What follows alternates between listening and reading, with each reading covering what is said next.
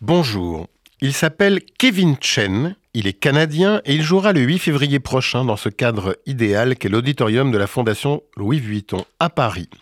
Ce sera un de ses premiers concerts en France, mais il a déjà beaucoup fait parler de lui.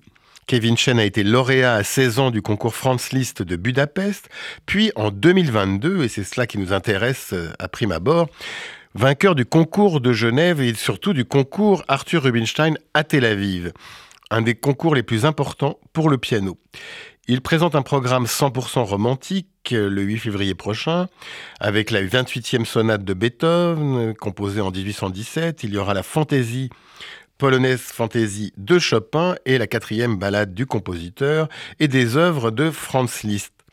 Si je parle aujourd'hui de ce pianiste canadien Kevin Chen, c'est parce que le 19 octobre dernier, il a surpris les spectateurs qui étaient venus l'écouter à Carnegie Hall à New York. Le jeune pianiste de 19 ans a commencé son récital en interprétant au piano La Tigva, en hommage aux victimes des attaques du Hamas perpétrées le 7 octobre dernier. Un moment très émouvant, capturé par une vidéo qu'on peut facilement voir sur YouTube. À une époque où tout geste de solidarité avec Israël expose son auteur à un déchaînement de haine sur les réseaux sociaux et ailleurs, cette interprétation de la Tikva par le jeune pianiste Kevin Chen, lequel a priori n'a pas de lien particulier avec Israël et le judaïsme, a de quoi marquer les esprits. Rares sont en effet les artistes qui ont des positions claires et solidaires. On peut citer, parmi les pianistes, quelques grands interprètes, Andras Schiff, Igor Levit ou encore Evgeny Kissin. Tous sont des pianistes de premier plan et faisant fi des déluges de haine auxquels ils s'exposent, ils ne craignent pas d'afficher haut et fort ce qu'ils pensent de la barbarie qui a frappé Israël le 7 octobre dernier.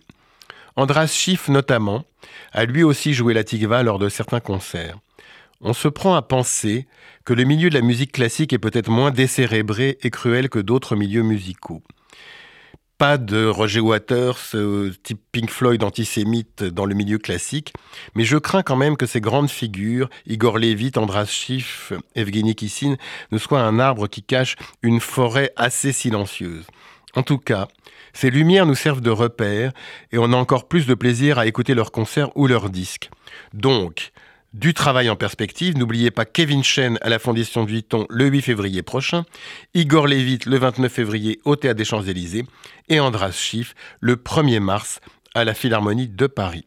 Quant à moi, j'aurai grand plaisir à vous retrouver dimanche prochain à 23h pour une nouvelle interview. Bonne journée sur RCJ.